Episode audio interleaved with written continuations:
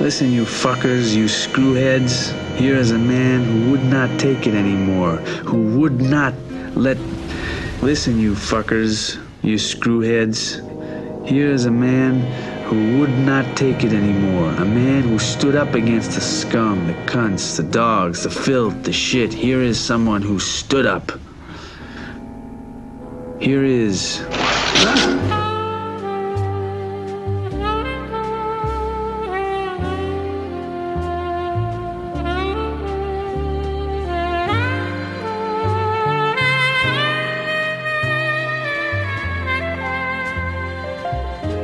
Fala aí pessoal, começando o podcast Filmes Clássicos neste momento. Este é o episódio 172.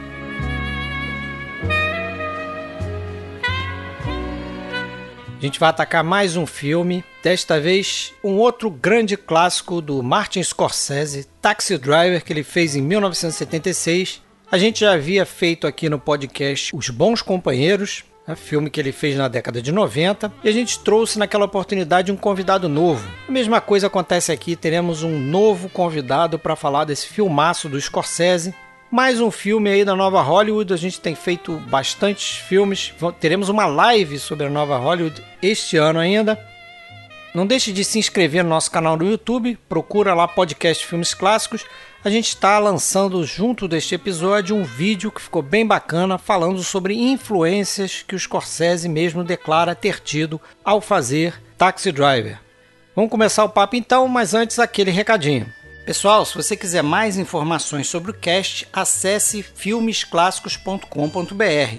Se quiser procurar nossos áudios em outros agregadores, Vá no iTunes, no Spotify, Google Podcast ou qualquer outro agregador, basta procurar por podcast Filmes Clássicos. Temos um canal no YouTube onde fazemos lives de dois em dois meses e postamos os áudios destes episódios e também outros vídeos com uma série de curiosidades sobre cinema clássico. E se você quiser entrar no nosso grupo no Facebook, ele é privado, mas você sempre pode mandar uma mensagem para Fred Sanjuro ou Alexandre Cataldo solicitando sua entrada.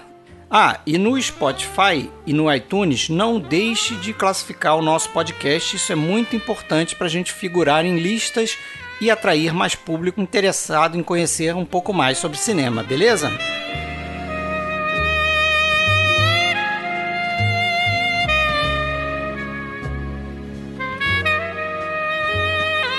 Bom, galera, hoje então vamos fazer Taxi Driver, mais um filme do Martin Scorsese. A gente já fez Os Bons Companheiros aqui no podcast.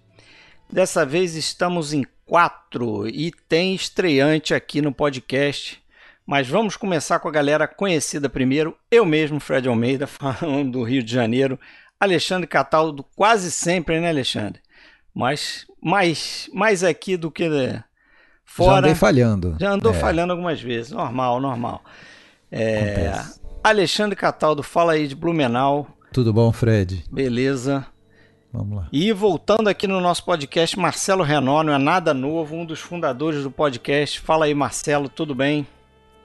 Fala, Fred, Alexandre aí, um grande abraço aí para todo mundo. E o Damiani que tá entrando aí na, na rapaziada. Isso aí, esse é o estreante da noite aqui. Marcos Damiani, vulgo Damiani Lobo lá, líder lá do podcast Cinema Aventura. Fala aí, Marcos, tudo bem? Opa, tudo bem, Fred? Boa noite, pessoal. Alexandre, Marcelo, e muito aí, feliz de estar aqui. Quase emocionado de estar aqui entre vocês. Que isso! Pessoas, pessoas que eu respeito muito, pessoas que aos poucos a gente vai formando uma amizade aí, uma amizade cinéfila, uma amizade, né? O Fred, o Alexandre já teve lá no, no podcast, o Marcelo também, né? E um dia Fred estará também conosco lá, né? Esperamos Opa. aí, então né? É, fico honrado, né? Mesmo de participar de um podcast que, na verdade, me marcou muito e que me fez ter o meu podcast. Opa, Opa. que beleza, hein? Revelações, hein? Isso eu não sabia. Inspiração. Inspiração. Isso aí. Já que a gente vai falar muito sobre inspiração hoje aqui, né? É. Inspirações. Que não falta são inspirações. Mas tá entrando no táxi do, do Travis Bickle, né? Não é. sei se é tão bom assim. Não. Depende, depende se ele tá de Mohawk ou se ele não tá de Mohawk. Esse é que é o problema. Vamos lá, Marcos. Você que já é ouvinte nosso, você sabe como funciona a coisa aqui. Quando tem gente nova, a gente pede para falar um pouquinho sobre como começou a prestar atenção nos filmes mais antigos, aqueles filmes que não eram ali da sua época, vamos dizer assim, filmes clássicos, que é o tema aqui, né? Você que é formado em, em artes visuais, né? Pintor também, então já tem aí um, um lado voltado pro, pro artístico.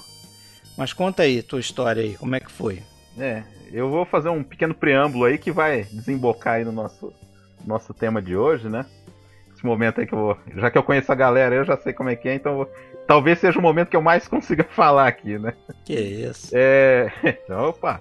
É, eu também sou um cinéfilo formado pela Rede Globo, né? Né? Por um bom período que passava muita coisa. Eu sempre digo que o cinéfilo, para ser considerado cinéfilo, né? Ele tem que passar por três barreiras, né? Por três preconceitos, que é o filme clássico, né? O filme mais antigo, que nem você falou. Filmes que não são da nossa época, então, por exemplo, eu não vou falar aqui de Caçador da Arca Perdida, ou coisas desse tipo, porque foi da minha época, né? Até Isso, o 007 o Roger Moore, né? né? Que é um pouco anterior, mas também passava junto ali, então é, esse aí é um é uma, um obstáculo, né, para muita gente. O filme mudo e o filme estrangeiro, né, que a gente chama de estrangeiro, do filme de não língua não inglesa, né? Isso. E foi os três, os essas três barreiras foram meio que quebradas assim ao mesmo tempo para mim, né? O filme mudo, eu não sei se vocês lembram que passava uma sessão especial do Chaplin, depois do Fantástico, aos domingos, já faz muitos anos, né? Atrás. É...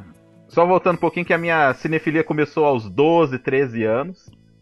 E eu posso afirmar que uma sequência de coisas foi acontecendo assim. Me lembro muito bem da minha professora de história chamada Virginia, que no sétimo ano foi mostrar em várias aulas o filme Esparta.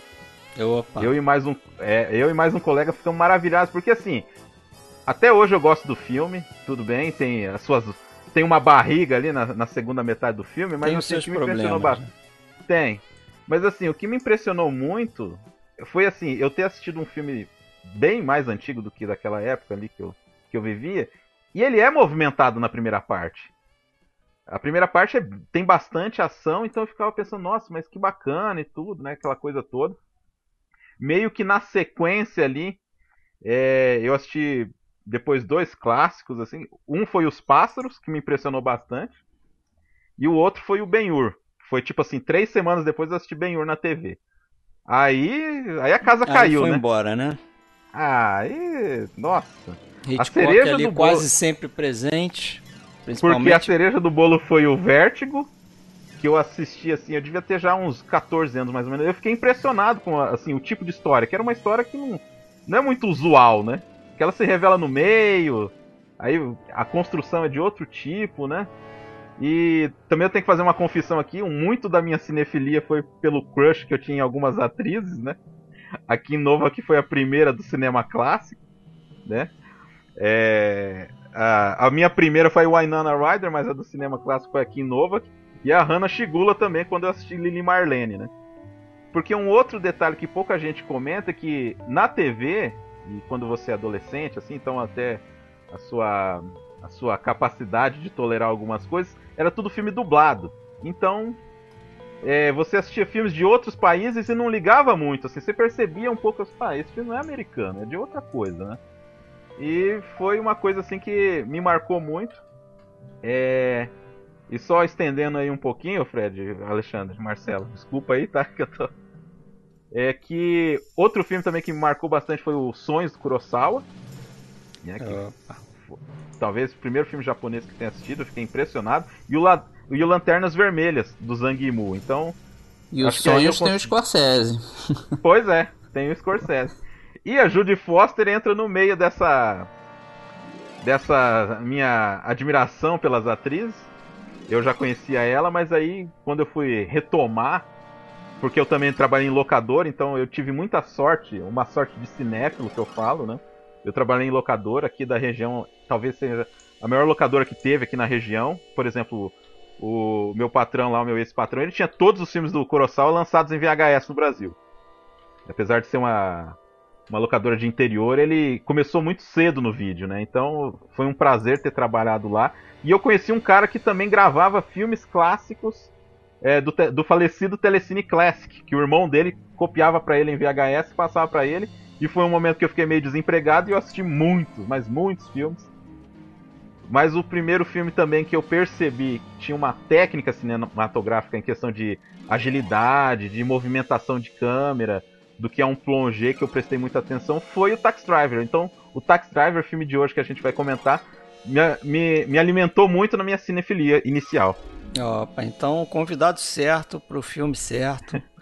e vamos falar a verdade, né? O, o, não, não que você não, não mereça estar aqui, óbvio que sim, e inclu, inclusive está, está retribuindo a visita que fizemos lá, eu e Marcelo, pelo menos até agora, mas é, você se intimou, se intimou a gente a te colocar no episódio, né? Você declarou, não, eu, eu amo esse filme, eu tenho que participar dessa conversa, eles vão me Deu botar uma de Travis assim, Bickle, pronto, né? acabou.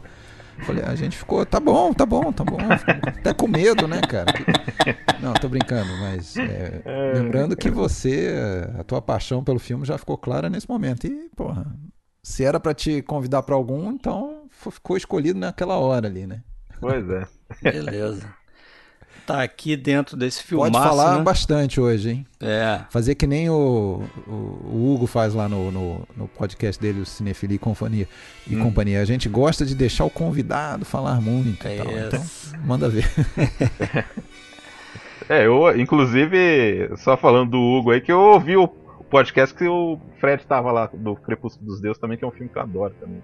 Isso. É. Filmaço também, fiz lá com eles. Uhum. Mas vamos lá falar de Taxi Driver então. É, no Brasil, né, a gente gosta de botar uns títulos curiosos, né?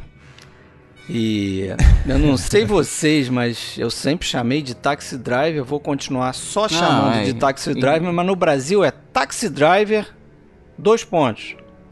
Motorista de táxi.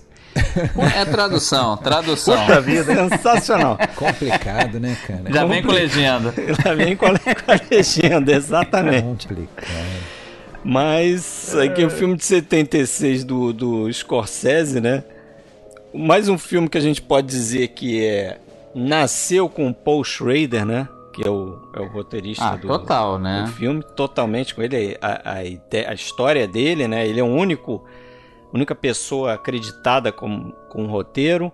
É, ele cria o personagem a partir de um, uma época ali, de, um, de uns problemas que, que ele estava passando, viveu. né? Que ele viveu ali, ele estava largando da mulher, né? É, ele estava ele tava, se divorciando favor, é. e, e, ao mesmo tempo que ele estava sendo expulso é, é, da casa da amante dele, né? Porque ele tinha uma amante na época Maravilha. também. Ele estava sendo é, é, trocado lá o, o cargo dele na AFI, que ele tinha um cargo lá dentro, ele teve algum problema político ali, até com um diretor famoso, que eu não me lembro qual é o nome.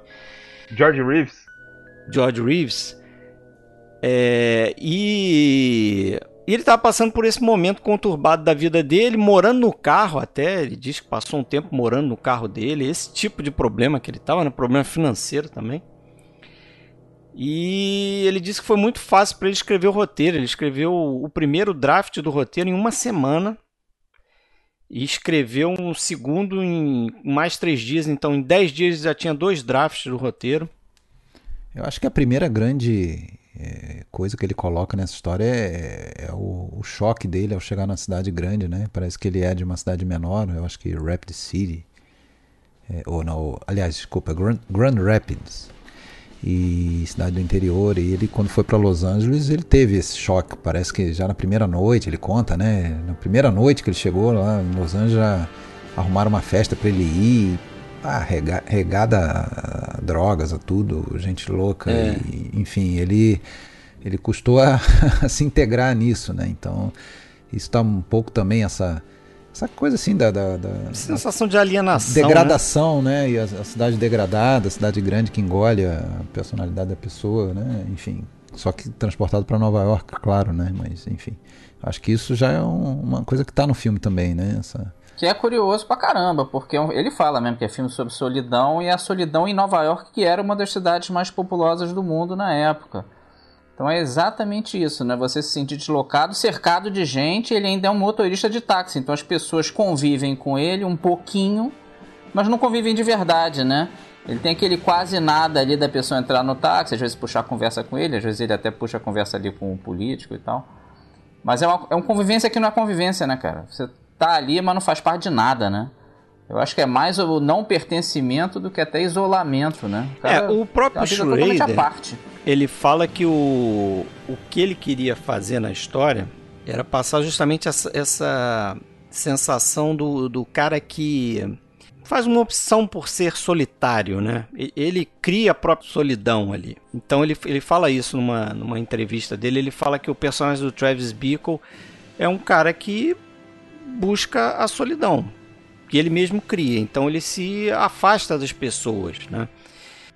Não, e, e, quando não afasta, o Fred, por exemplo, ele até conseguiu uma coisa quase impossível. Quando a gente está vendo o filme, é, pô, é, é, incrível ele conseguir um contato com a loura linda ali, que é a Sybil Shepard. É. Parece que parece surreal aquilo, né? Pô, caramba, ele conseguiu sair com a mulher e tal.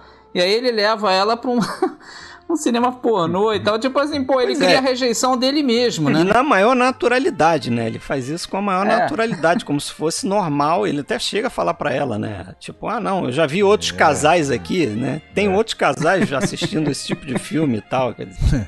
Fica claro ali que ele tá, ele tá tentando passar uma linha imaginária ali para uma outra, um outro mundo que não é o dele, né? Já, a gente já sabe que aquilo vai, mesmo que você tá vendo o filme pela primeira vez, você vai, você sabe que aquilo ali vai dar errado, né? não, não e, e, até o, o, é, o, exatamente o Scorsese fala isso, né? Quer dizer, ele escolhe ser motorista de táxi, né? Ele bu busca essa profissão e ele busca essa profissão num lugar que ele sabe que é barra pesada, né? Porque se a gente pensar assim, quem é que estava fazendo o filme em Nova York na época, né?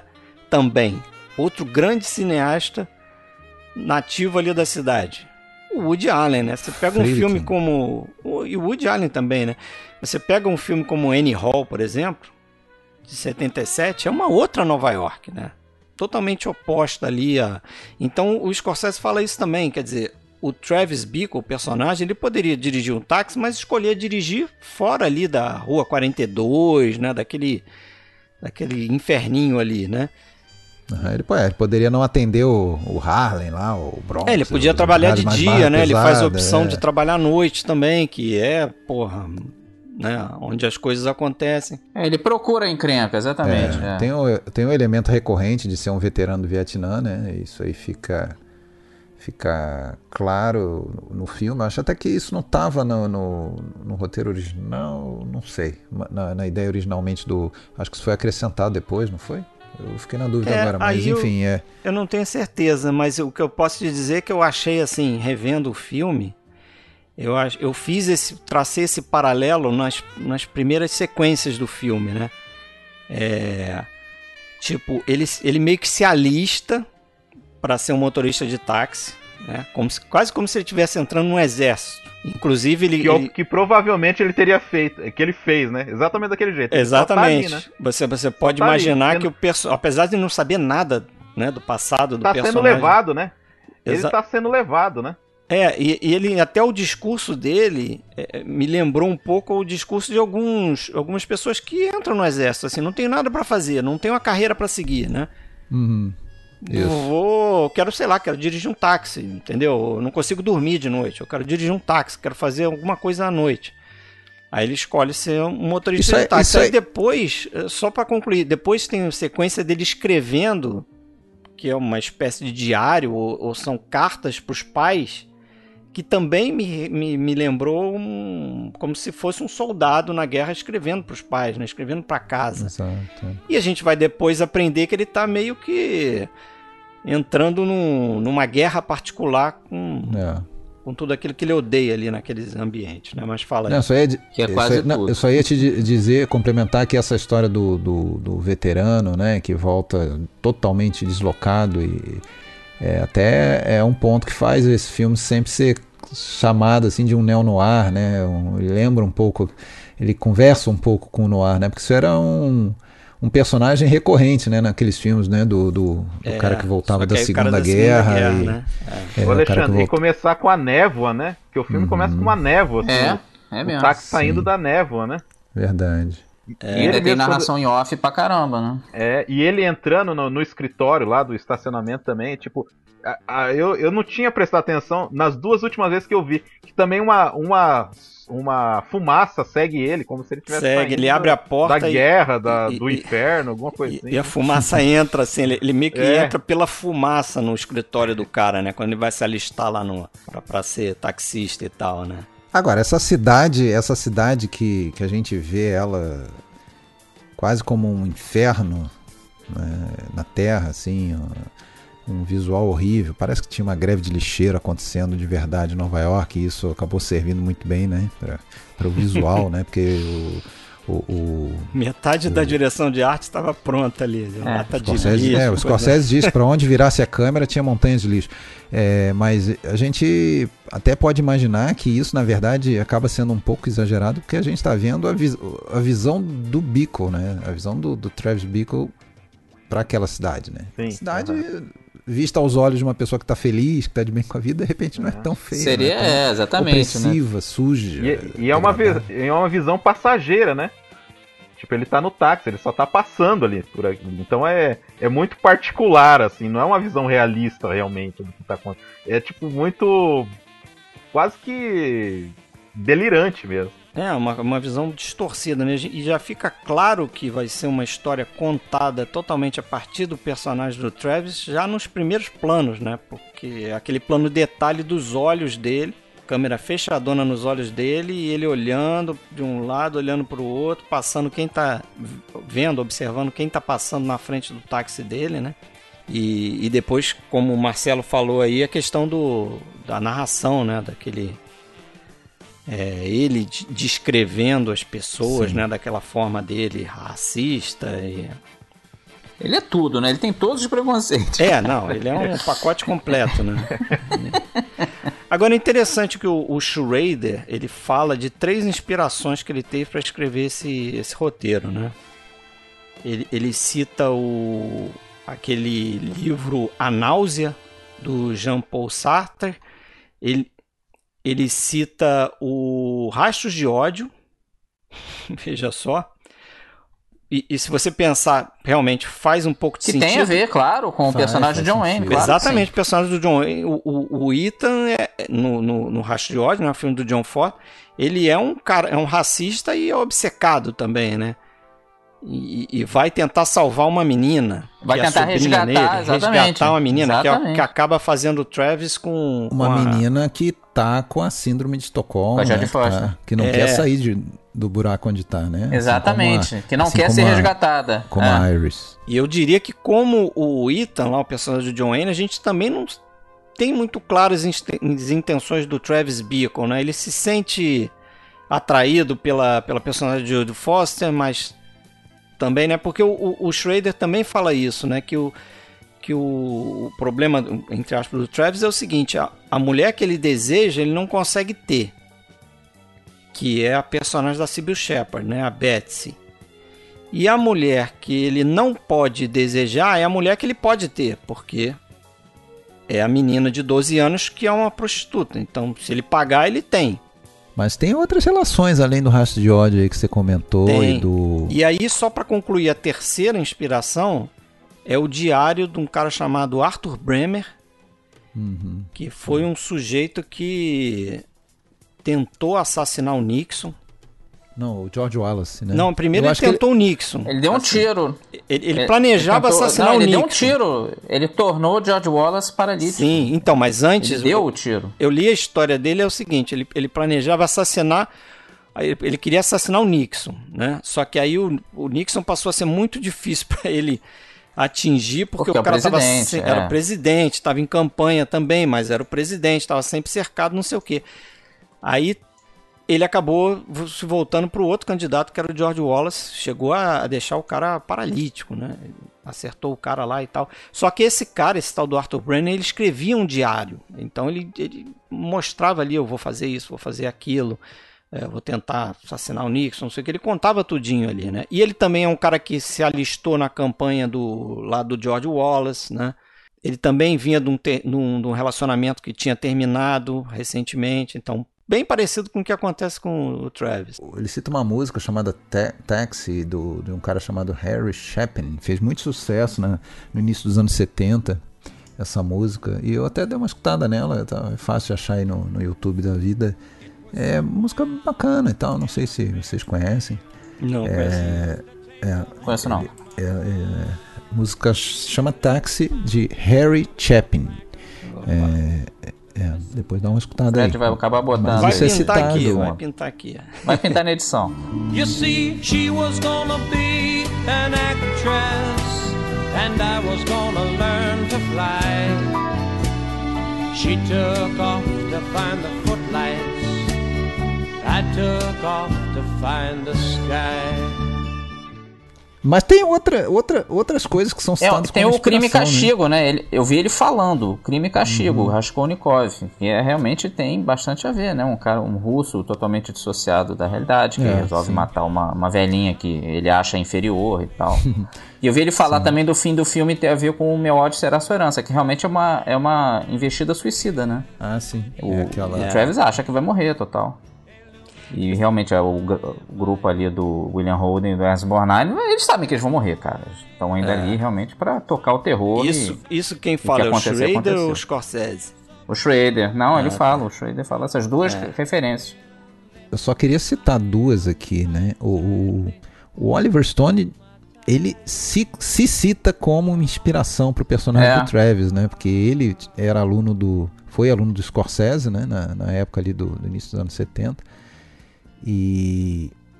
E usava também- essa, esse coletezinho de né, do exército. Vietnã. É.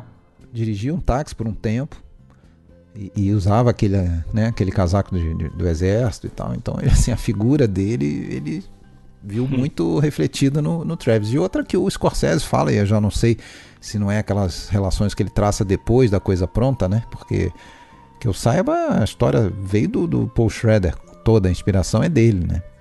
O Scorsese não me- mexeu muito nessa Não, história. pegou pronto, exatamente. É, Pegou pronto. Mas o Scorsese cita um filme do indiano do Satyajit Ray, é chamado A Expedição, o título é Abidjan, um filme de 62, em que é o personagem central é um motorista de táxi. Né? Até aquele ator lá recorrente do, do, do Rai, lá, o Sumitra Chatterjee, que ele faz um motorista que é aquela, né? É, apronta todas as confusões e se relaciona com as pessoas. E no final ele salva uma, uma mulher lá de um, de um casamento de, de conveniência, daqueles casamentos indianos, enfim. Então seria mais ou menos como o resgate da, da Iris, né? Mas eu acho que isso aí tem cara de ser coisa. É, eu acho É que é o cinéfilo hein? Scorsese. Tá muito é, bonitinho, é. Eu é. acho que é Tá coisa muito da bonitinho. cinefilia do Scorsese ver essa relação depois. Pra não A minha- falar que foi uma coincidência, ele fala: Não, eu me inspirei. É, pois Ah. é. A, a menos que o Paul Schrader tivesse essa. essa O que era sei, possível também, né? Porque o o Paul Schrader É, era um também cinéfilo também, apesar de tardiamente, ele diz que por conta da religião Não ligava, né? e tal, ele não ligava muito, mas a partir do momento que ele começou a ligar, aí foi embora, ele começou a consumir filme, e aí ele vem para Los Angeles lá para fazer aí o CLA, né, como o Alexandre falou, e tem esse choque cultural aí. É. E é interessante você ter falado desse lado aí, porque a família dele era bem religiosa. E isso você vê no filme também, né? Pô, e a questão do suicídio também, ele. a- eu acho que a Penny Marshall, a diretora, falava que. Toda hora ele falava sobre suicídio, o, o Paul Schrader. É, ele tava, ele Então, passou e- por uns momentos bizarros. Ele tava perto, é, É, ele deu uma é. de Travis Bickle mesmo. Tava longe não. Por isso que ele escreveu tão bem, Não, né?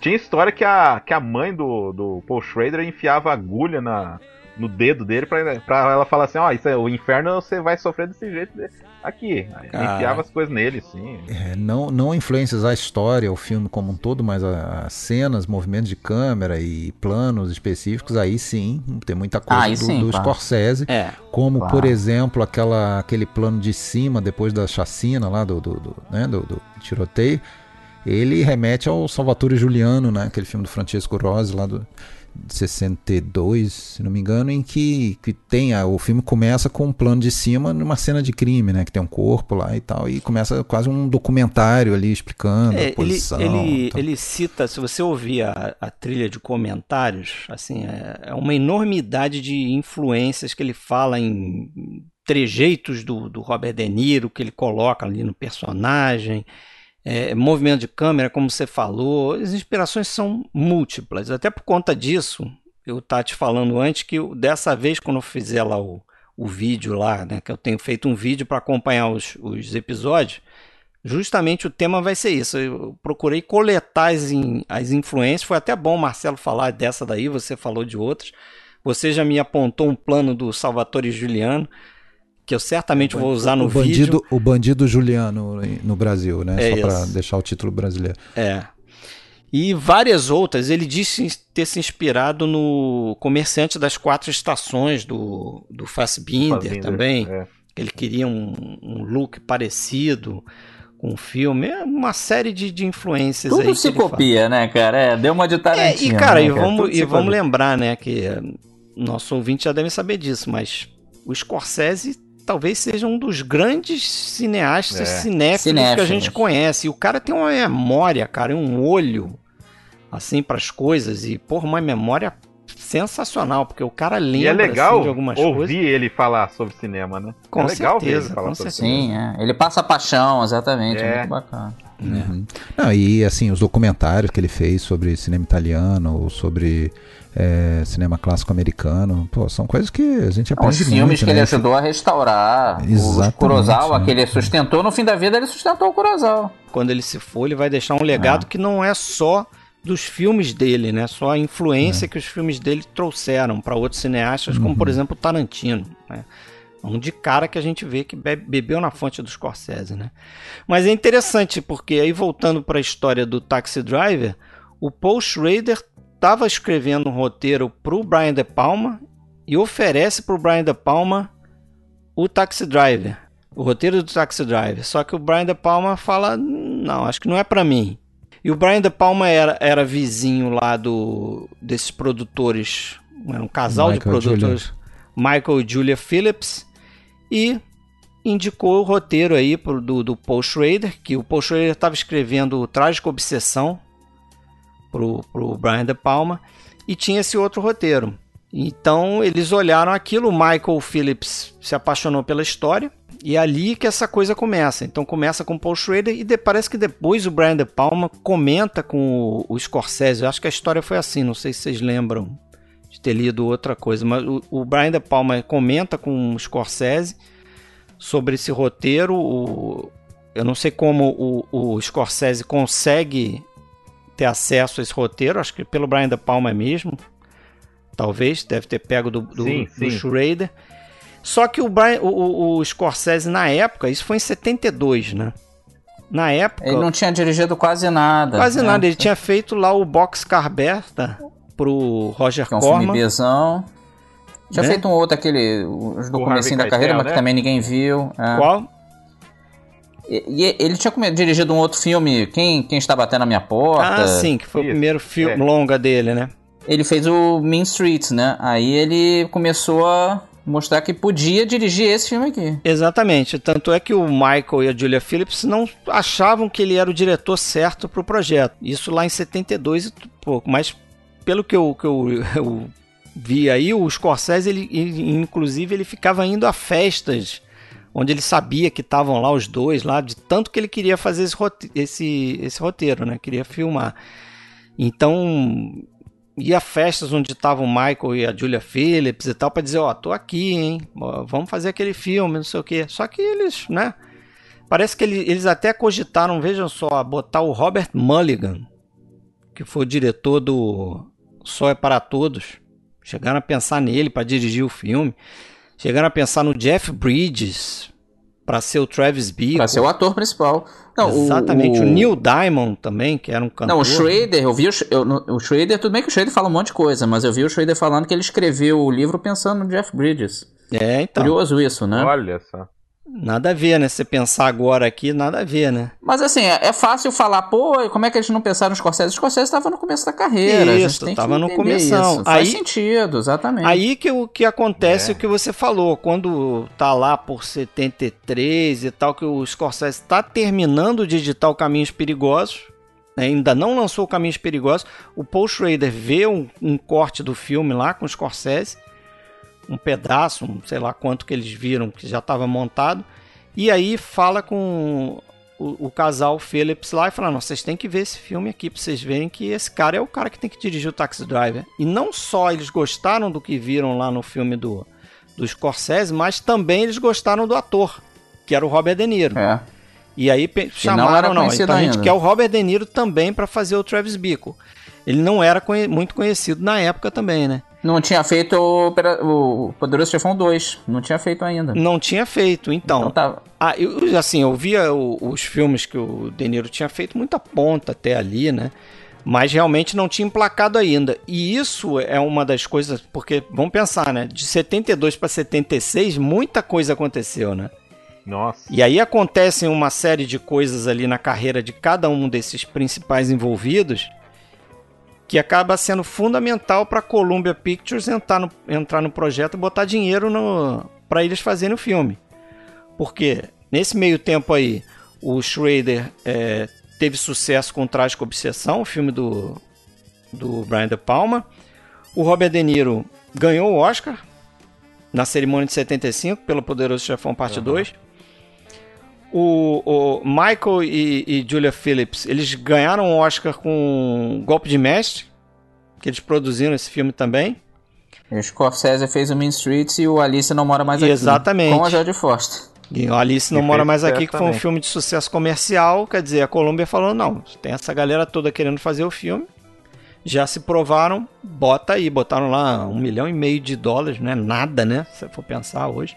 Mas na época era uma graninha. E o filme podia ter caído porque o Robert De Niro tinha fechado por 35 mil antes do Poderoso Chefão 2.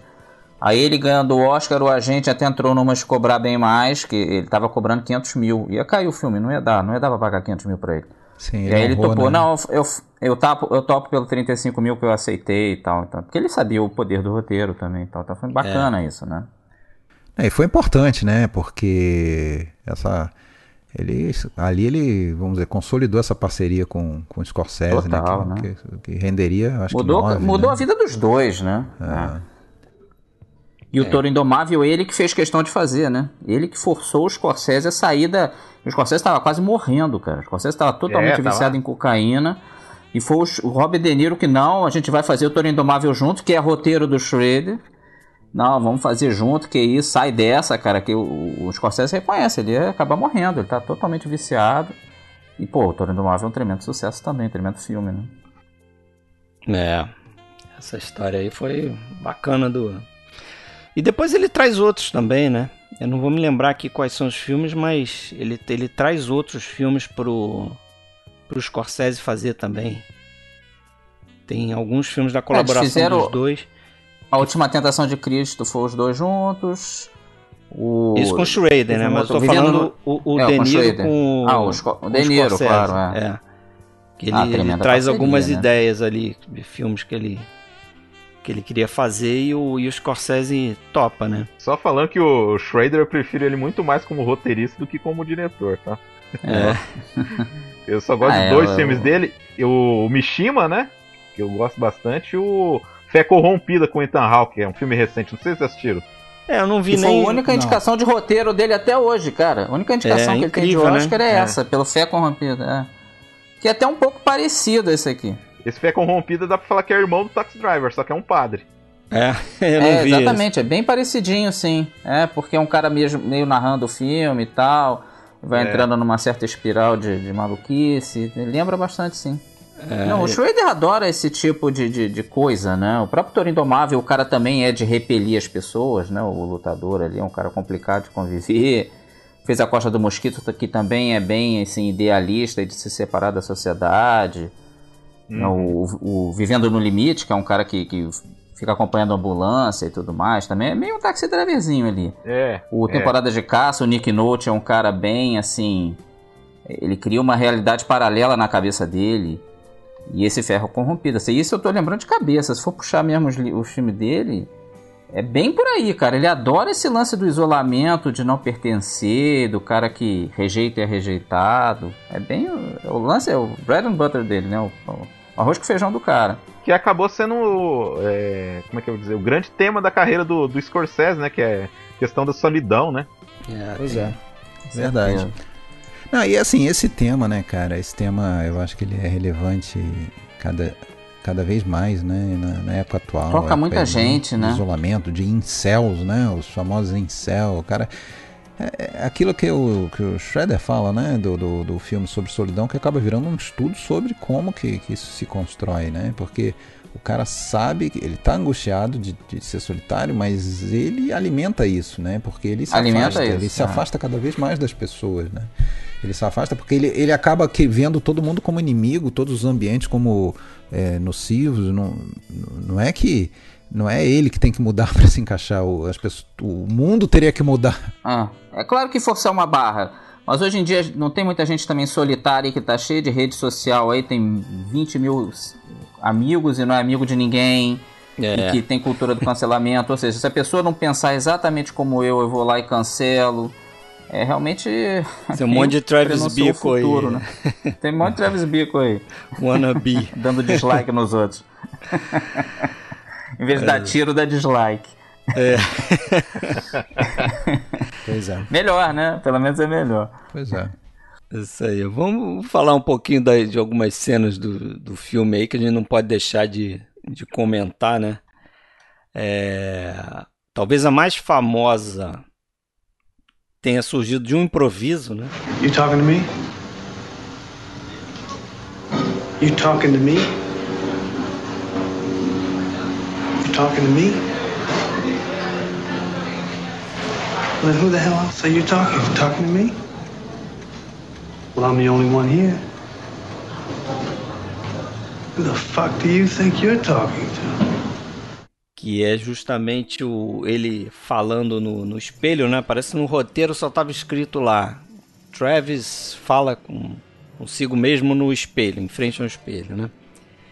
E o diálogo foi improvisação do Robert De Niro junto com o Martin Scorsese e saiu aquele, né? Are you talking to me? You talking to me? Que tem uma controvérsia aí, né? Sobre qual teria sido essa inspiração. Eu não sei se vocês procuraram um pouco sobre isso, mas o Schrader diz que era parte de um show de um comediante da época, que ele ficava falando isso.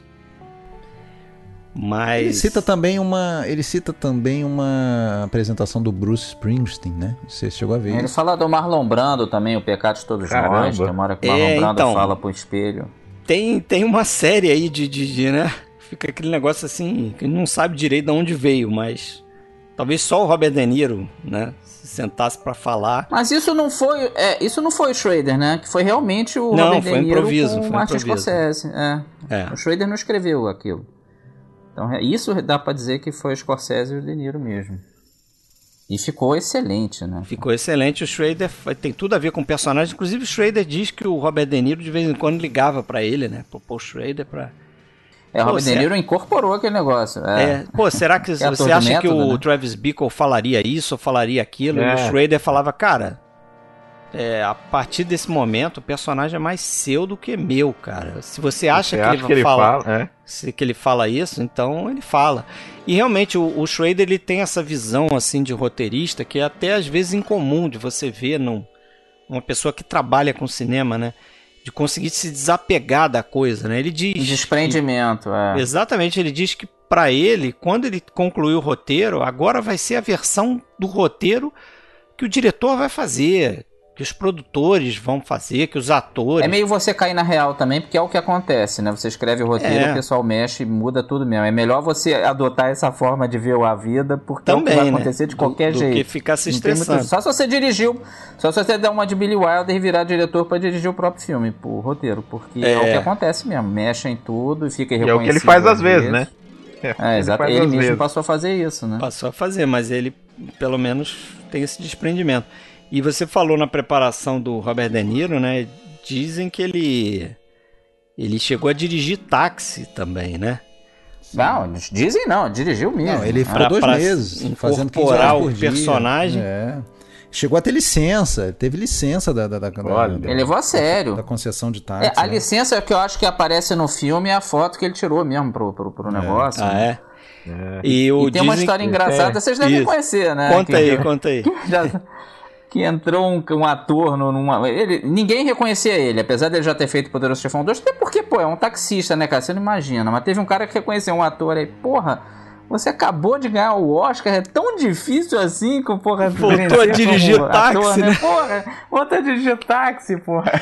Aí eu Mas vi uma é, entrevista do Robert De Niro que ele fala É. assim, não, quando esse cara falou isso, eu falei pra ele, não, tô, tô fazendo pesquisa pra um personagem. Aí o cara falou assim, não, eu sei como é que é, Bob, É. eu sei como é que é, isso acontece. tipo, o cara não acreditou, né? É, o cara ganhou o Oscar É, num porque deu ano. mal, ele tava no começo da carreira, né? Podia É. acontecer dele ganhar o Oscar e depois lógico. sumir. Às vezes acontece isso. Então, E teve o lance né? dele, dele levar a Judy Foster, né, pra, pra tomar café e não falava nada com ela, né? E ficou ensaiando, né? É, ele levava a Jodie Foster e, queria ensaiar incessantemente, ela enchia o saco e mas ela depois disse que Reconheceu isso. aprendeu é. de verdade a ser atriz nesses ensaios com ele, né? Que ela aprendeu a, a dar aquelas improvisadas, a fazer encorpar o personagem um pouco fora do que tá no roteiro, né? E ela era uma atriz da Disney, né, cara? Isso aqui é Você o mais né? incrível. Ela tinha 12 para 13 anos, atriz da Disney. ela era uma veterana, Esse né? mesmo- Em 76 ela era Veterana uma de veterana. criança, é. De, de, de fazer filme, série pra TV, ela fez uma porrada de coisa e vários filmes Foi também. bem curioso. Nesse mesmíssimo ano, é, é, mesmíssimo ano ela fez o Freaky Friday, que é um que ela troca de lugar com a mãe, um clássicozinho de sessão da tarde, essa parada. É um filme bem inocente da Disney, assim, bem bobinho. E fez a menina do outro lado da rua, que ela tem caso com um cara mais velho, que é uma história meio sinistrazinha, assim. Então ela já tava botando as, Ah, as asinhas de fora já. É, já então ela tem, tinha o lado do- Disney e já tinha o lado Taxi Driver, é, já tava E ela, saindo e ela tinha do feito casulo, o né? Alice Não Mora Mais Aqui com o Scorsese, né? Por isso que É, o o Scorsese, Scorsese. pensou nela pra Que fazer. ajudou muito, pô. E, pô, e ela tá excelente, né? Porque ela, ela tinha realmente ali 12 para 13 anos. Isso aí foi até um, né, um problema ali para pro Scorsese fazer o filme, porque o, o, o pessoal lá da, Tem- tem da leis e Associação tal, de é, proteção ao ao menor, às crianças, sei lá como é que chama isso nos Estados Unidos, os caras ficaram em cima e, tipo, ela só podia fazer cena com o tutor, né? Tinha que ter um- É, uma a pessoa mãe- acompanhando, a a mãe mãe, dela. tinha que estar junto também, e parece que algumas, é, é, alguns planos mais... São da isso, irmã. tá? É, é- é a irmã Não, dela é- é que isso. faz, né? Coisas mais explícitas que eu não consigo imaginar Connie. quais sejam. Não, é proibido, é, é proibido. Não, quando ela dança com o Harvey Keitel. Mas ali é irmã, Porque é porque, uma tem cena que- um, um plano ali... Não, tem hora que é a cara dela, dela e claro, e, e- e tem hora Talvez que é na irmã. cena de Esse- violência Esse é a menina lá, do outro ela- lado da Ria também. é, também, é. Na matança. Porque é obrigatório pela lei, né? Você não pode botar uma menor de idade Mas, numa mas na cena matança parece que era ela mesmo, né? Era ela mesmo na matança. Em alguns planos, sim, em É. outros é a irmã. Eu não sei como é que ele fez isso, né? Se ele, se ele separou ela ali. Fez uns planos isolados e tal. Mas interessante é que com o filme pronto ela não podia ir no cinema ver o filme sozinha. Ah, podia ver, né? Não, inclusive o, o, o, o Scorsese passou um perrengue aí, porque não sei se foi na cerimônia do Oscar. Bom, na cerimônia de alguma premiação, ele teve que ser escoltado por agentes do FBI, porque um cara jurou ele de morte ali, disse que ia matar ele, porque ele corrompeu a menina e tal. Mas como é muito comum nesse tipo de filme, se você perguntar para essas crianças que fazem filme pesado, elas dizem, pô, cara, nem me toquei que era tão pesado assim, porque acabam protegendo a criança, ela só faz aquelas É. ceninhas dela, ela não se envolve nesse processo super barra pesada, só bota a criança para atuar na hora do que ela tá em cena mesmo. Pra proteger e tal, realmente. Agora, mesmo assim, cara, esquece fazer esse filme em 2022. Impossível, Ah, não, né? Não dá. Cara, não- cultura de cancelamento não dá pra fazer metade daquilo ali. Não dá. Inclusive, Realmente é um o- filme o muito filme, pesado até é, hoje. Tem uma questão racial aí, né? Que a gente até tava comentando É, aí. que eles aliviaram, que eles aliviaram, Porque porque, era pro roteiro- Harvey Keitel ser um negro, é, e aquela galera toda que ele vem pra matar no fim era pra tudo Ele, só preto. mataria negros. E isso ia dar filme, muito né? problema. É, o isso Harvey Keitel uma- era pra ser negro, né? É, Então, era- era um- exatamente. Era um cafetão Isso, negro. o próprio Scorsese É, falou com o é. Schrader, cara, não vai dar, não vai dar, vai Não. ficar muito pesado, Não, e vai é dar incrível, briga. né? É incrível. Eu até comentei isso em off aí com, com o Fred. Você vai em comentários de usuários no IMDB, eu gosto às vezes de, de, de entrar para dar uma olhada e filtro sempre o- as notas lá mais baixas, né? Para ver o que, que o pessoal malha no filme. e cara, é uma quantidade imensa de, de notas baixas, zero, um, uma estrela. enfim, pra esse filme, acusando ele de todos os istas. É fascista, é, é misógino. Eu é acho que o racista. Travis é. É isso que o povo confunde. O Pois Travis é, é Bickle aquela é eterna isso. confusão. Não né? o filme, é, confusão. O filme não exatamente. tá fazendo apologia disso. É como você não chamou tá dizendo que isso é confusão legal. entre mensageiro e mensagem, né? É. E, e- É. e- e ainda tem isso, o Scorsese ainda dourou a pílula, ele ainda aliviou o racismo do filme, porque realmente, se na chacina final o cara entrasse lá naquele naquela espelunca lá pra matar três negros, além de já ter matado o negro na, na loja, o assaltante, porra, aí realmente... É, aí o filme se tornaria racista, talvez. E, e essa foi, Mas essa assim, foi a visão que eles, que apesar eles de tiveram. que ele né? estaria matando eles por estarem com a menina, né? Não seria exato. Apesar dele ser racista, que é claro que ele é, mas eu acho que ali era pra resgatar a garota, É, né? mas aí sempre teria Não aquela coisa, seria né? Pô, mas só serem- tem- Claro que ia pegar É, pesado. é, né? Só tem Exatamente, negros no é. papel de, de bandidos, É, de exato. exploradores e tal. Ia, ia su- sujeitar. e ele- Eles falam isso no- no- nos comentários, né? O, o, o Scorsese fala isso com o Schrader e o Schrader, na hora, ele aceitou a mudança no roteiro e falou: não, é realmente. O personagem do Travis é um racista, mas né, o filme não tem que ser racista. Então eles fizeram essa, essa modificação ali e isso não foi pro, pro, pro filme. E acho que não devia ir mesmo. Mas outra cena aí. Mas como é um filme pesado até hoje, né, cara? Como é um filme até hoje, ele é marcante, ele é- Ah, é. De- ele- ele mexe com você. Também, né? E como os filmes dos anos 70 eram bem mais livres do que os filmes atuais, né? Hoje em dia a gente tem Sim. muito mais autocensura e censura mesmo do que tinha. A gente era muito mais livre nos anos 70. Talvez foi o período mais livre da história do cinema. Fred, antes de você mudar de tópico aí, ah, é, só aproveitando essa questão do- da percepção do filme, né? Que esse filme tem muito culto com a galera meio do rock, meio do punk rock, mas de uma forma meio superficial, porque eles falam que nem. Eles confundem mesmo a mensagem, porque eles falam que é um cara que se cansa da sociedade falida, emerge como herói, essa coisa assim. Só que em nenhum momento do filme o Scorsese deixou de falar que esse cara é um maluco, né? Ele é um outsider, sim, né? Só que ele é um outsider não por pensar diferente, é não por escolha.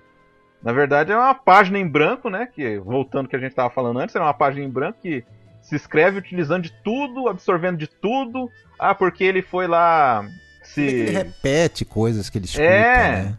Tipo, ele vai se vestir de um jeito assim que ele vê na televisão, aí ele vai se vestir daquele jeito, sabe? Aí ele quer. Porque assim, ele é um outsider, mas ele quer ter um emprego, ele quer socializar, ele quer ter uma namorada. Não, ele no leva pra começo ele puxa, ele puxa o saco do político que depois ele vai tentar matar, pô. Ele fica puxando o Exato. saco do cara no, no, no táxi. E depois ele É, vai pra tentar então. matar o cara. É, Então, né? isso aqui- esse é a parte desse problema aí que o, que o, que o Alexandre falou, né? Essa, essa confusão de você ter um diretor que tá mostrando um cara que é um psicopata, que não se adequa ali na, no- na- no Uma ambiente que ele conversa vive. trivial pro cara já é um sofrimento. E ainda tem essa ironia, porque ele até fala assim, ele matou o cara certo, entre aspas, né? Porque primeiro ele tenta matar o candidato. Isso. Se ele consegue matar o candidato, provavelmente isso, ele não é. vai ser visto como herói por aquela sociedade. É. Mas aí não conseguindo matar né? o candidato, ele vai. ele- o Schrader fala isso, né? Ele, ele tenta matar uma figura paterna, que seria o, o, o Palantine lá, o candidato, em relação a Betsy, e não conseguindo, ele vai matar outra figura paterna do filme, que seria o, o, o Sports, né? O personagem do Harvey Keitel, em relação a Iris, né? A Jodie Foster. E aí ele, aí ele consegue matar esse segundo cara. E aí, por essas é, coisas transversas aí da nossa sociedade, essas loucuras, o cara é visto como herói, porque ele matou Exato. um O outro que, vira herói, né? é, que tá explorando a menina, tá explorando né, prostituição e tal. E aí ele emerge como se fosse um herói, mas realmente, os caras, acho que quem interpreta dessa forma meio que falhou de perceber É. o todo, né, da mensagem do filme. Exato. E o Schrader mesmo fala que na próxima vez ele não vai ser herói. Porque o finzinho do filme indica mesmo que ele vai continuar Que ele vai né, continuar uma naquela aquela é. olhada dele no espelho, né? Ele dá ajeitada no espelho Tipo, assim, quer dizer, É a coisas ele tá na cabeça a próxima dele. né? vítima. É. Mas eu ia falar do Mohawk também, que é outra cena icônica. Que do isso é filme. muito chocante, né, cara? Eu acho que é é bom falar isso, porque tem muita gente jovem, né? Pode estar ouvindo e tal. Tá acostumado a ver gente com cabelo moicano na rua, não tem é nada de outro mundo. Um monte de jogador de futebol usa. Já, não vou dizer que é mainstream, mas vamos dizer, não choca mais ninguém. Na época chocava, cara. Principalmente você vê, porque eu vi esse filme no comecinho dos anos 90, ainda era guri. Me chocou, sabia? Assim, tipo, caramba, Robert De Niro, de, eu nu- nunca tinha visto uma foto do filme, de, não tinha internet ainda na época. Então, Assim, caceta, você toma um susto, pô. E o Scorsese muito inteligentemente usa isso, né? Ele Esconde câmera, isso, né? toma- É. É. Ele se prepara, você vê, a câmera vai subindo e a gente vê ele, né? É, tem E na um- minha cabeça, assim, na hora, foi assim, caraca, agora tudo pode acontecer. É, Porque e você sabe que eu não que que é aquilo esperava ali, né? aquilo. A origem daquilo É. ali é o seguinte, o... tem um cara que faz um... Até um, um dos seguranças ali do, do candidato, que é o cara que fica com a câmera É, fotográfica. é. eu sei a história, pra contar aí. Então, mas eu vou contar pra galera aí. Ele, esse cara foi no foi pro no Vietnã, né? Tava na guerra e contou essa história pro Scorsese e pro De Niro de que é, nas forças especiais no Vietnã, quando um Os comandos, soldado, né? os comandos, né? Aquele pessoal que saía pra uma missão lá de matar mesmo um. Aquela- É, devia ter assassinato, exatamente. O cara era escalado lá para cometer um assassinato político, sei lá o quê. Quando o cara recebia uma missão dessa, que ele saía, ia sair numa matança, o cara fazia um penteado daquele lá, raspava a cabeça, deixava só um, um mohawk lá, né? E, aí você sabia que com aquele cara ali você tinha, você não podia mexer porque o cara estava se preparando para entrar no- numa dessas missões. E, Não, porra, até celebrava o cara, é, era É. bem visto, assim. a gente vê um pouco disso Isso, no na Apocalipse verdade, Now, né? Não, vem daí, mas tá- na verdade o nascimento disso é com os indígenas, né? De se pintar pra guerra, Isso. inclusive cortar o cabelo moicano. O cabelo Inclusive, o moicano vem, vem de lá, né? algumas tribos. Exatamente, é. deles, né? É dele. Que na verdade o pessoal ali do Vietnã incorporou e aí o Taxi Driver incorporou a incorporação, né? Tudo se É. copia, né, cara? É, porque aí quando esse cara falou isso pro Scorsese e pro o De Niro, os dois, na mesma hora, é até uma coisa que o Scorsese comenta ali. Na, naquela, naquele momento ali eu vi que o, porra, eu ia ter uma parceria legal com o Robert De Niro, porque a gente geralmente tinha as mesmas ideias para fazer alguma coisa, né?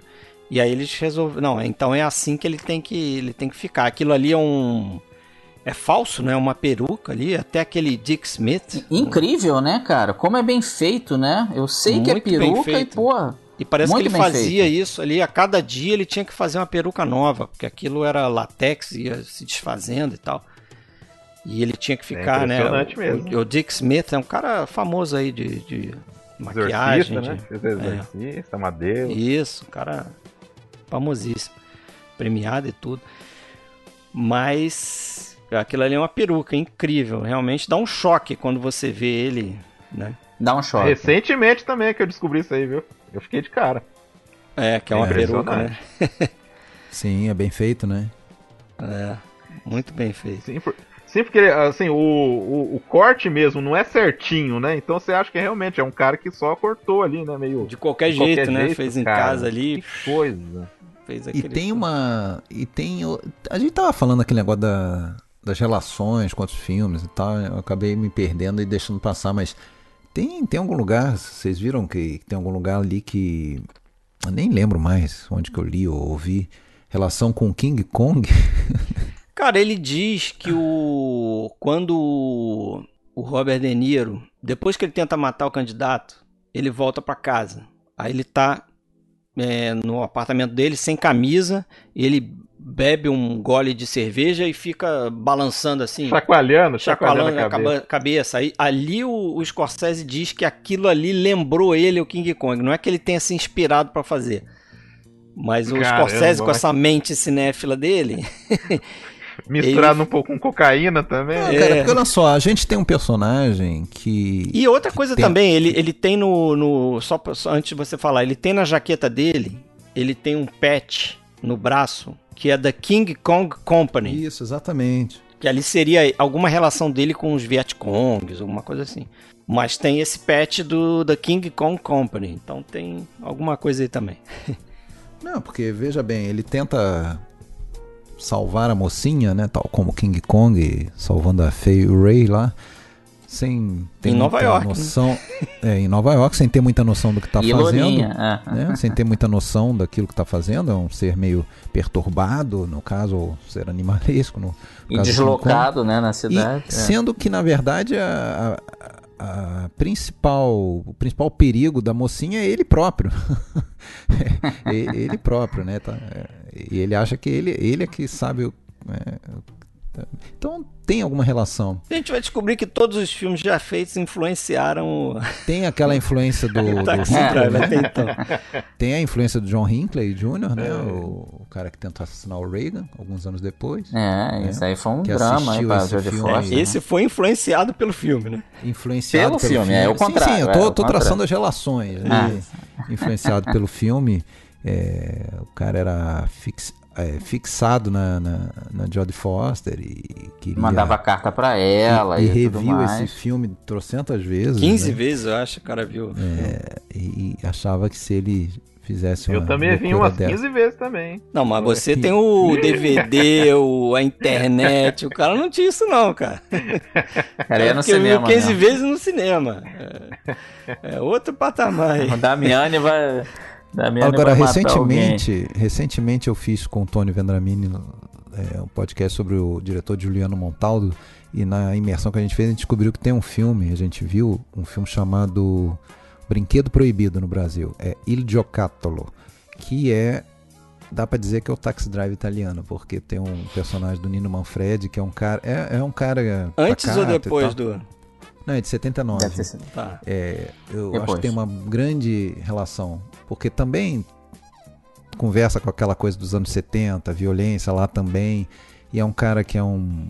é, ele é um pacato assim, e sofre um assalto, não sei o que, então e daí a pouco ele começa a se envolver com armas e comprar uma arma e, e fazer curso de tiro. Tá mais pra Enfim. desejo de matar isso aí. Tem, É, desde É, matar. tá o bem próprio- desejo de matar, né? né?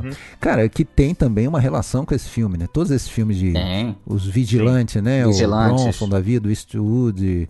É, isso, Alexandre, que não, que não deixa de ser o pistoleiro que chega na cidade, né? É. É. É. Do Western. Na Tá visão dele, ele precisava limpar a cidade. Ele fala isso, né? Ele textualiza isso o tempo todo, né? A escória, aquelas citações que ele faz, né? A citação que.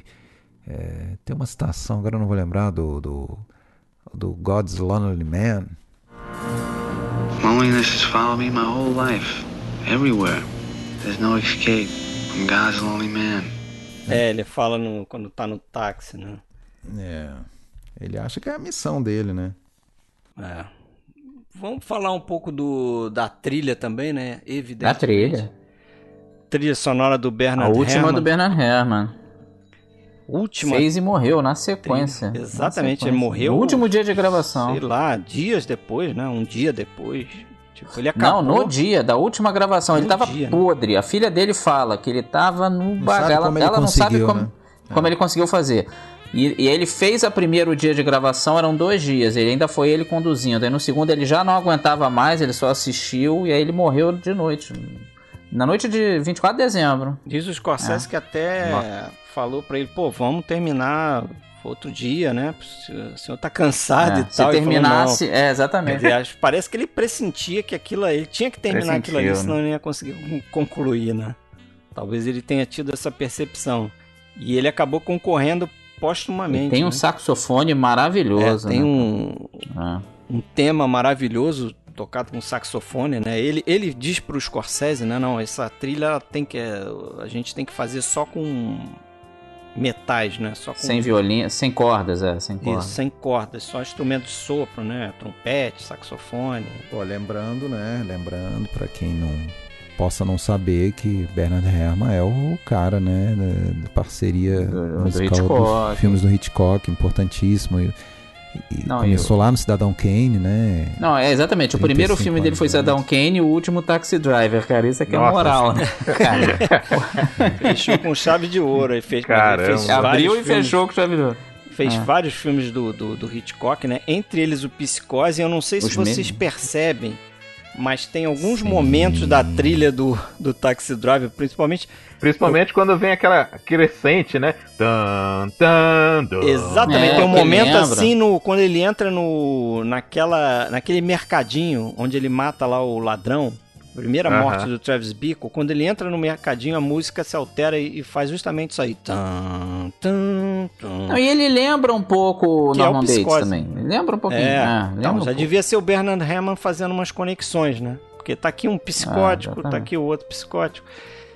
E, e tem isso, tem isso no final do filme também. Acho que é o último trechinho de música lá no final, depois dos créditos, tem lá um justamente esse esse trechinho de, de- do psicose. Muito interessante que ele faz. Ele muda a trilha também, né? Ele vem naquela coisa jazzística assim, melódica e tal, e daqui a pouco, isso no início do filme, É. vem aquele tum tum tum tum tum tum tum tum tum Que, aquela... de- que é uma chuva, né? Como se fosse uma chuva chegando, né? É, Parece uma hum, tempestade chegando. interessante. Agora, hein, outra coisa também, esse filme tem um milhão de teorias, né? Eu reconheço que quando eu vi a primeira vez, eu achava que toda aquela parte da Sybil Shepard era invenção da cabeça dele, mas aconteceu.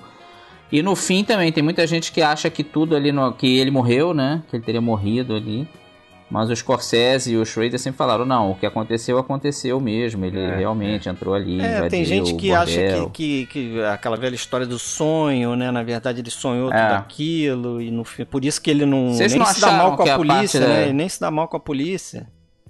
Você vê, É. ele matou um cara, mas Eu, ach- eu- eu achei total que a parte da Sybil Shepard era a invenção dele, que é, tá muito, pô, incrível. Como é que ele conseguiu sair com aquela mulher e tal, né? Eu É, achava que aquilo ali ele é o era cara, viagem. Ele é o cara que ele fica do lado de fora do, do mundo, do outro Olhando, mundo, manjando, pela janela, claro. né? Ele só olha pela janela, aquela coisa de entrar, né? Ele até parece um outro personagem, né? Ele fisicamente ele- ele... tá diferente ali, né? Uhum.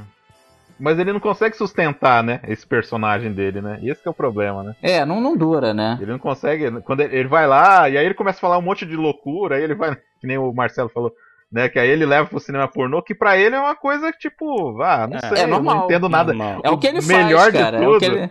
Melhor de tudo é ele falando assim pra ela assim, cara, ah, não entendo muito de cinema. Aí ela falou assim, ah, mas você costuma assistir esse filme, esse tipo de filme? Ele fala assim, ah, costuma, aqui todo mundo vê normal. Aliás, esse não é nem dos piores, né? Ele fala pra ela. É. Que aquele filme não era entre os piores que ele tinha assistido. Pois é. Cara totalmente desconectado, né? E tem um plano ali que a gente tem que falar também, porque até o Scorsese diz que é um, um plano importantíssimo pro filme, que é justamente em relação ao, aos dois ali. Ele né? ligando pra ela, Travis né? e a Betsy, ele ligando no telefone. E é ele na tá lá. sequência, né? Sequência. Exatamente, uma sequência, sequência. tomando um toco ali dela e, e a câmera tá no telefone e daqui a pouco a câmera vai para um corredor vazio, né? E o, o- nas palavras do Scorsese é como se a coisa fosse tão dolorosa, essa rejeição, que a câmera não quer nem ver aquilo ali, né? A câmera sai Fica com vergonha, é. e, e pra gente tá- a gente só escuta ele no telefone sendo rejeitado lá por ela, né? Well, how about just a cup of coffee? I come by the, uh, the headquarters or something, and we could. Uh... Oh, okay, okay, okay. Uh, okay. Did you get my flowers in the? You didn't get them, but I sent uh, some flowers. Uh... Uh, well, okay, okay. Can, can I call you again? Uh, uh, then tomorrow, or the next day? Okay. Uh, no, I'm gonna. Okay. Yeah. Sure. Okay. So long. E, e é um plano importantíssimo no filme porque é a partir dali que ele que ele começa a alterar, eu acho que de forma mais contundente esse personagem dele, né? Ali que ele começa, né, aquelas neuras dele de É, a não, chance dele de se integrar é, foi pro saco, e o né? Era a chance dele não de, de- de ter uma vida tá mais normal. não Fala vai que ela vai pra- isso e tal. É. Fala que ela vai estar junto no inferno com eles, né? É, não, ele, ele chega a invadir lá no trabalho dela, É. né? Diz que ela é igual aos outros e tal. Porque assim, o Lunático, ele, ele, ele pescou um negocinho nela que ele achava que aquilo ia ser uma ligação total entre eles, ele, ele escolheu ela pra ser diferente, então ele, ele já pensava que, não, essa mulher é como eu e tudo. Isso que fez ele encarar ela, né? É. Aí ele viu que não era, Criou não expectativa e Exato. E veio a frustração, né? Exato. que ele não sabe lidar com aquilo. E o. Acho que a gente pode falar do final do filme também, né? Porque é um Ô, filme. Fred, só quero falar uma ceninha que eu Fala. gosto. Na hora. A gente esqueceu de falar dos amigos taxistas dele, né? Ah, é. Que ele, É, que ele quase não tem uma é. reação, é uma relação com eles, né? Uma relação meio, meio estranha. E quando o personagem do, do Peter Boyle lá fica falando e tal, ele Wizard. já. Wizard, isso. Ele fica enxergando aqueles caras lá. na- tipo, os caras estão ali parados, mas pra ele é uma paranoia incrível. É, assim, ele não. Ele não consegue se controlar e não consegue nem prestar atenção na conversa dos caras, né? Ah, ele é totalmente de, de- Ele é totalmente alheio, é. É, lembrando que, lembrando que ele, um pouco antes ali da- do início da produção, ele estava na Itália filmando lá o, filme do Bertolucci, 1900. né? 900.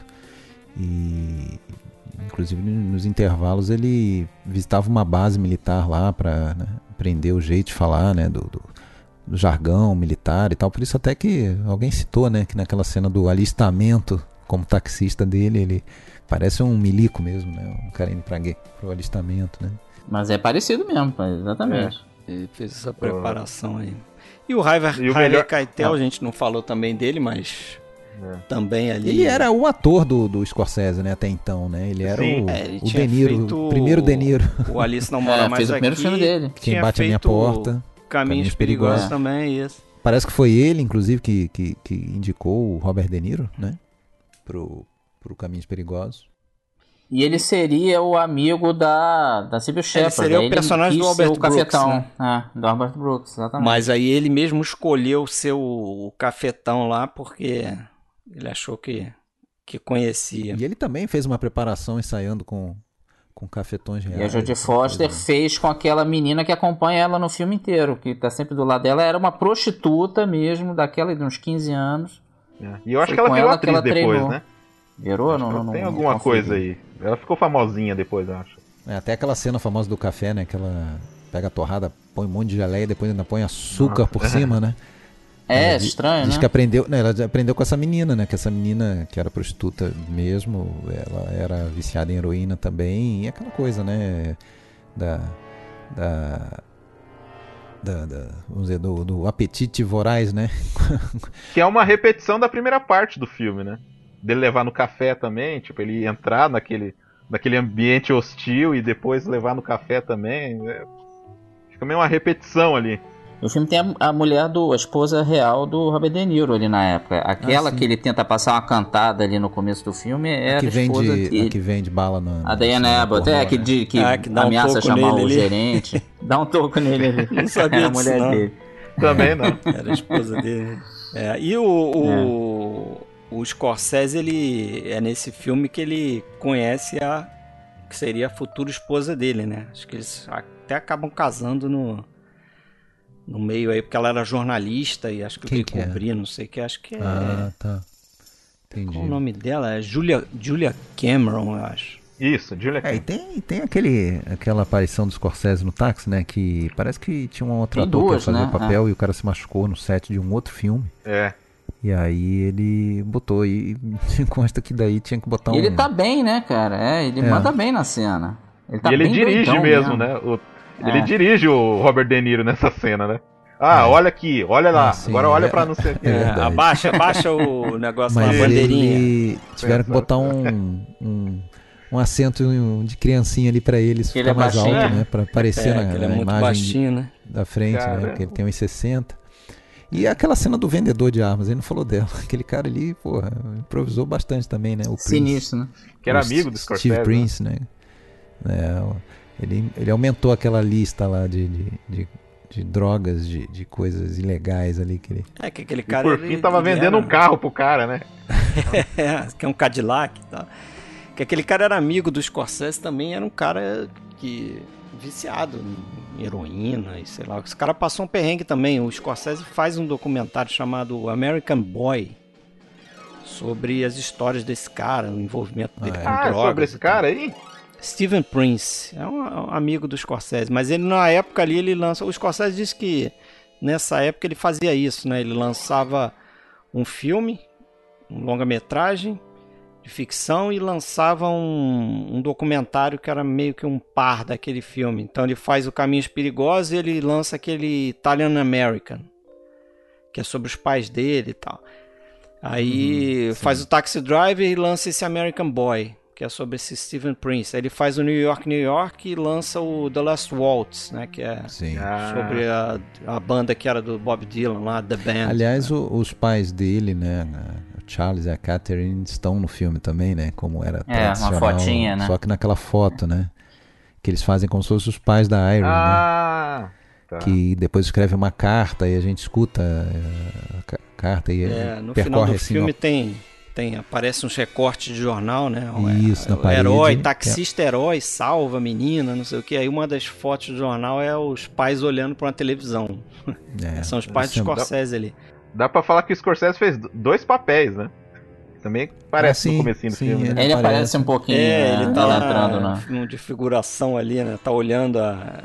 Logo quando aparece a Sybil Shepard, né? Pois é, sim. É, Que o Travis tá olhando e ele também tá olhando, ele tá sentado na, na sacada Acho até que lá tem uma olhando. câmera lenta ali naquele momento. É. Agora, o, a lista de atores e atrizes, né, que, que foram pensados, fizeram um teste, eu acho que foram mais de 200, né, atrizes. Aí tem diversos É nomes que depois né? ficariam conhecidas, né. Mas de homem tem o Dustin Hoffman que recusou, né. Acho que foi o Ah. primeiro, não sei. É difícil imaginar o Hoffman ali, né. O que, que, que vocês acham? Ele tinha feito o Perdidos na Noite, né? Talvez a ligação É. fosse pelo Perdidos É. na Noite. Sim. Já queriam classificar o cara ali num, num tipo de papel, né? As Pessoas excluídas de Nova York. Bota lá o É, exatamente. Dustin Hoffman. É, a Mariel saber, Hemingway né? foi a vice, foi, quase pegou o papel. Depois Mary foi do Manhattan, Hemingway, né? sim. É, Uhum. O papel da quase que Sybil ela Shepard, pegou. né? A Linda Blair disse que não faria porque tinha ganho o Oscar, não era filme pra quem Ah, tinha ganho o Oscar. Tá louco. A Griffiths da onda. também, né? Também chegou bem perto, é. Acho que diz até que a mãe dela, Tip Hedren, é, não deixou. Barrou. né? Barrou, é. Não, e dá pra entender, né, cara? É, É, fácil falar hoje que a gente sabe que o filme arrebentou e tal, mas é difícil, né? Você autorizaria tua filha a fazer esse filme? É Complicado. complicado. É. Ainda mais, pô, um cara que não era muito conhecido e tal, né? Scorsese. Exatamente, né? O, a própria Sybil Shepard quase é, negou de É. fazer o filme, né? Parece que o Scorsese ligou pra, pra uma agente lá de. Isso é engraçado. uma mulher que agenciava atores e tal, e falou pra ela, ó, eu preciso de uma uma mulher tipo a Sybil Shepard. Aí a mulher falou, mas por que não a Sybil Shepard? Eu sou agente A dela. própria. É, por que não a própria? Aí fez o convite pra ela, ela não quis hum, de início, ah, não, não gostei do roteiro e tal. Mas a própria agente acho que deu uma dura nela, falou: "Minha filha, tua carreira não tá muito legal não", e realmente não tava, né? Porque ela É, Ela tava é, foi, porque né? tinha já separado ali do Bogdanovich, ela tava num É. período de baixa, né? E o papel dela tinha pouca fala também, aí eles deram uma melhoradinha. Isso. Que era pouca, pouca fala, era quase só uma musa mesmo. E ela não gostou, acho que ela do grupo ali, parece que ela foi a única problemática, assim, porque ela não. Ela se Ela era sentiu meio chatinha, né? perseguida pelos Scorsese. Não, e ela falam isso, que ela é meio pé no saco. Assim, É, ela é uma pessoa eu complicada de conviver e tal. Então, assim, ninguém morria muito de amores por ela, não. É. Mas, Mas acabou eternizada, né, tá cara? ali. Não, sem É. dúvida. Esse é a última sessão de cinema, que é os filmes São grandes os filmes dela. marcantes dela, né? É. Pô, a gata e o rato, pô. Mas aí não é Ah, filme, mas né? aí já é TV. É, tá certo, tá certo. Tá Muito. certo. Mas- Séries de TV, é. Mas ela ficou famosa também lá do Bruce Willis, né? Também, não, sem dúvida. Que também não aguentava ela, olha só como as coisas não Não, ninguém aguentava ela, cara, ninguém. isso era, isso era Ela disse que o. Robert De Niro não, não bateu direito com ela, não, cara. Realmente, o Robert Não, De Niro- ninguém, Robert, tô falando. Robert De Niro não tinha muito saco, assim, pra atores Pra esse tipo de cheios de, coisa. mimo, né? Cheio de coisa. Então... Ela reclamou daquele, da cena lá no, no, no filme pornô, que ela achou que o... Ela ficava errando. Não, ela É. ficava errando muito a cena que eles fizeram mas, o- na, na mas ela disse que o né? Scorsese ela, se sentiu perseguida porque dizia que o Scorsese meio que forçou ela a ficar viu- vendo filme pornô, que era um negócio que ela não. É, porque se você for ver ali, ele, ele passa mesmo, né? Se você for ver, tem um plano, quando ele entra no, no- no cinema pornô pela primeira vez, você Eles vê até que a tela vendo, tá, tá ofuscada, assim, né? Sim. Tem um efeito na tela, mas parece que na, na, na, na- quando estavam filmando, tava rolando um filme pornô brabo lá mesmo. Mas vamos falar do, do final, galera. O final, sequência final, porque também é um- uma sequência boa de falar, porque em função dela, quase que o filme saiu com a classificação de X-rated, né? É, ia ser mais um desses filmes aí, como foi o Perdido na Noite, que a gente falou, que receberia uma classificação X-rated, que na época não era só pra filme pornô, né? É, não, não, era pra filme muito. Cá entre nós, merecia. Eu não sei como é que Merecia. não foi X-rated. Pois é, diz o. Scorsese que o que, que ele fez, se você reparar naquela sequência da matança, né, que começa ali quando ele aborda o personagem lá do Harvey Keitel naquela que ele tá à beira de uma porta lá, né, tá na, na frente da porta e tal e mata Dá um tiro na barriga do cara. dá um é. tiro na barriga do cara. A partir dali, naquela sequência ali, se você reparar, o filme é mais granulado. E ele fica. É que a gente não consegue perceber direito, mas ele fica brincando com as cores do filme, assim, ele altera, ele diz É, que ele ele. desaturou, né? Ele, foi- E- e- ele teve que desaturar, né? Não, é- é, na verdade, ele, ele fez um processo lá que ele até diz que o John Huston fez no Mob Dick. Só que pro Mob Dick foi um negócio estilístico, que o John Huston fez de propósito Ah. para atingir um certo efeito lá. Ele também tenta atingir um efeito aqui que é justamente tirar um pouco da cor do sangue ali, né? Alterar aquela cor do sangue. Então ele, ele diz que faz um processo químico lá depois, quando ele está revelando o filme, que ele escolhe quantos por cento de cor que ele vai botar no filme e quantos por cento vai ser mais pro preto e branco, entendeu? E isso plano a plano. Então ele podia dizer: ah, não, esse plano aqui vai ser 80% cor, 20% preto e branco. Ele explica esse processo aí que é até difícil de É. entender. Mas ele diz que assim ele conseguiu mudar é, é, essa cara do sangue ali no filme, tornou a coisa menos realista e aí os caras deram uma classificação R, R-rated, em vez de X-rated. Porque é aquilo que a gente falou no Perdidos da Noite. Se botasse o X-rated ali, o filme perdia dinheiro, já perdia um monte de janela de exibição, não ia poder ter propaganda na TV. Complicava, é. Era outro tratamento, né? Então, ele consegue, entre aspas, salvar o filme, assim, porque o pessoal do estúdio queria que ele cortasse várias coisas ali, né?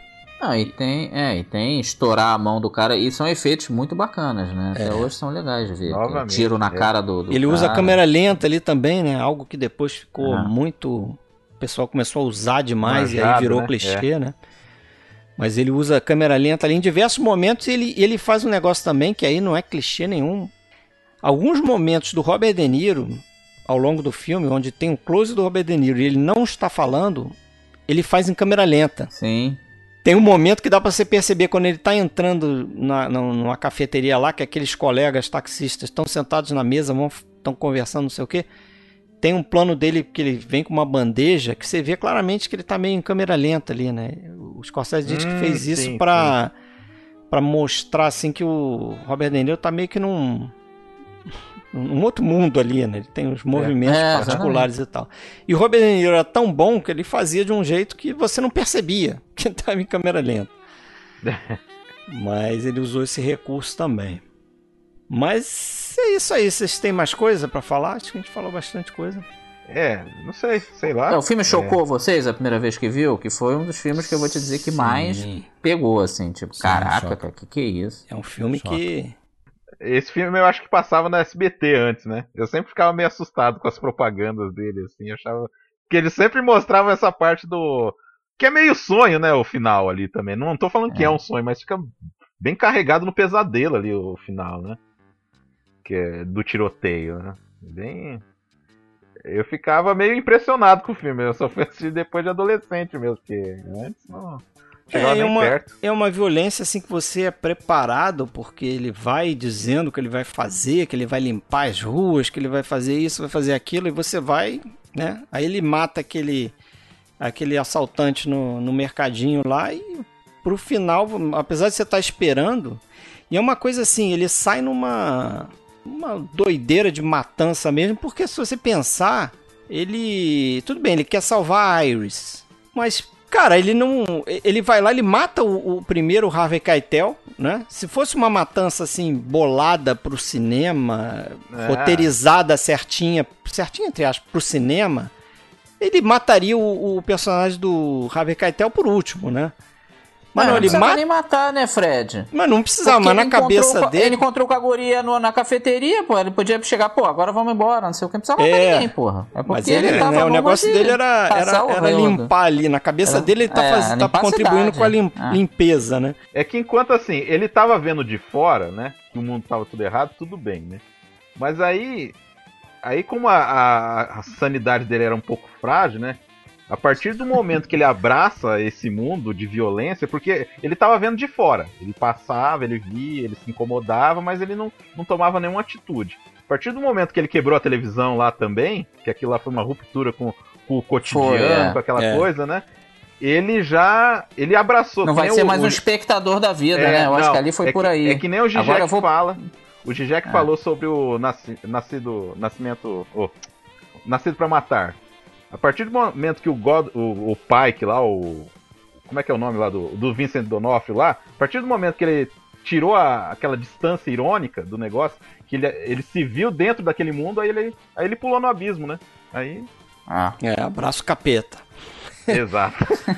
Aí ele mata o Kaitel, mata o. ele tenta matar o. o dono lá da político, espelunca lá do, do, do motel lá, daquela. Aquele pardieiro lá e mata o cara que tava com a Jodie Foster, né? Ele vai numa sequência. E tenta se matar. E tenta se matar, mas falta bala, né? É, ainda tem isso. Exato. É, exatamente. Fica só com a mãozinha de sangue lá. É, ele não vai durar muito, né? Exatamente, né? Se, se o filme É. seguisse mais um pouco, A hora ideia ele ia é ser preso, ou ele ia O que matar a o- gente tem é morto. que. Né, vai ter um Taxi Driver 2 que ele vai cair na mesma coisa depois ali. Ele não tá salvo daquilo ali. Não, Chegou aí- a ser aí pensado, inclusive, né? Um, Pensou, né, algum- muito tempo depois. Olha, né? não Meu duvido, Deus. e não duvido que aconteça, hein? Depois do Scorsese Deus morrer, céu. não sei o que, eu vi gente com essa ideia aí. Vamos fazer um Taxi Driver 2. Taxi Driver 2049. É. é possível. O filme concorreu a quatro Oscars, só pra gente fechar, né? Concorreu a filme, concorreu a Ator, ator pro ator, Robert De atriz Niro, coadjuvante. atriz coadjuvante pra Jodie Foster e trilha sonora póstuma pro Bernard sonora. Herrmann. Não ganhou Perdeu nada. tudo. Quatro Mas Oscars. Scorsese não, Não. não concorreu, né? Não. O Scorsese não concorreu, Não. absurdo, né, cara? Mas assim, eu acho, claro que é um absurdo. É, é- quem ganhou foi o Rock, um filme que eu adoro. a gente- eu e a Damiana até fizemos junto o episódio no, no podcast dele. Então, assim, não me incomoda a derrota do Taxi Driver, mas é o tipo de filme que nunca vai ganhar, porque ele é muito chocante, muito revolucionário. Não dá tempo, É. cara. O É, mas se tinha até uma época que ele ali. poderia ganhar, era nessa época. Porque Mas ele ia perder pro, justamente- pro, pro Rede de Intri- do Rede de Intrigas. Ele ia perder pro Rede de Intrigas. Talvez. Mas Então, mas só ele ser indicado já é algo, né? Porque a gente tá naquela época ali onde o cinema clássico tá sendo dividido ali na, na disputa do Oscar com a nova Hollywood, né? É, Começa dúvida. ali E no- ganhou a palma de ouro em Cannes, é bom lembrar isso, né? Ele perdeu no Oscar, mas ganhou em Cannes. É, exatamente. Ganhou Teve com, certa ganhou distinção. com, com até com um discurso assim meio curioso, né? Porque o cara lá, o orador lá, apesar do Taxi Driver ter ganho, o cara fez um discurso lá que a gente não deveria deixar a violência tomar conta, né? Do, Nossa. do Tentou cinema. cancelar o filme, né? Tentou cancelar. É É, engraçado o cara que fez esse, esse discurso. Mas é, é, assim, é fácil a gente falar hoje. Era chocante mesmo na época. né? Sim, com Incomodou certeza. muita gente. É, Com certeza. Tem que ver esse filme com os olhos de 76, é isso aí. É, mas- realmente exatamente. chocante. E a gente pegou isso um pouco É depois e ficou hoje, chocado, porra. porra. É. Mas a gente Se passar um por um pouco... guri qualquer aí, vê se não vai ficar chocado. Choca, pô. É. Não tem Choca, como. choca. Aquele final é muito tem quase impactante. 50 anos. Certo, senhores? Certo. Vou, vou começar as despedidas. Valeu, Marcelo, mais uma vez. Marcos, bem-vindo. Obrigado por aceitar o convite. Pô, eu que Meio agradeço. imposto. Convite que ele se fez, né? Ele invadiu aí o negócio do palpetinho, né? É, o cara foi o, foi o, Mar- o Martin Scorsese aí com os Phillips. Que nem, eu- que nem eu falei pro Alexandre, né? Vestir a camisa do, do PFC por um jogo aí, pelo menos. Isso. tá emprestado Vestiu bem, fez gol e o cacete. aí. Ô, Foi valeu. importante, valeu aí. Participação. Obrigado mesmo, gente. Eu tô emocionado aí. Isso. Valeu, Fred. Até a próxima. Valeu, Marcelo. Até a próxima. Valeu, Alexandre. Até a próxima. Obrigadão, um abraço. Abraço. He's a poet and he's a picker. He's a prophet and he's a pusher. He's a pilgrim and a preacher and a problem when he's stoned. He's a walking contradiction, partly truth and partly fiction. Taking every wrong direction on his lonely way back home. He has tasted good and evil in your bedrooms and your bars, and he's trading in tomorrow for today.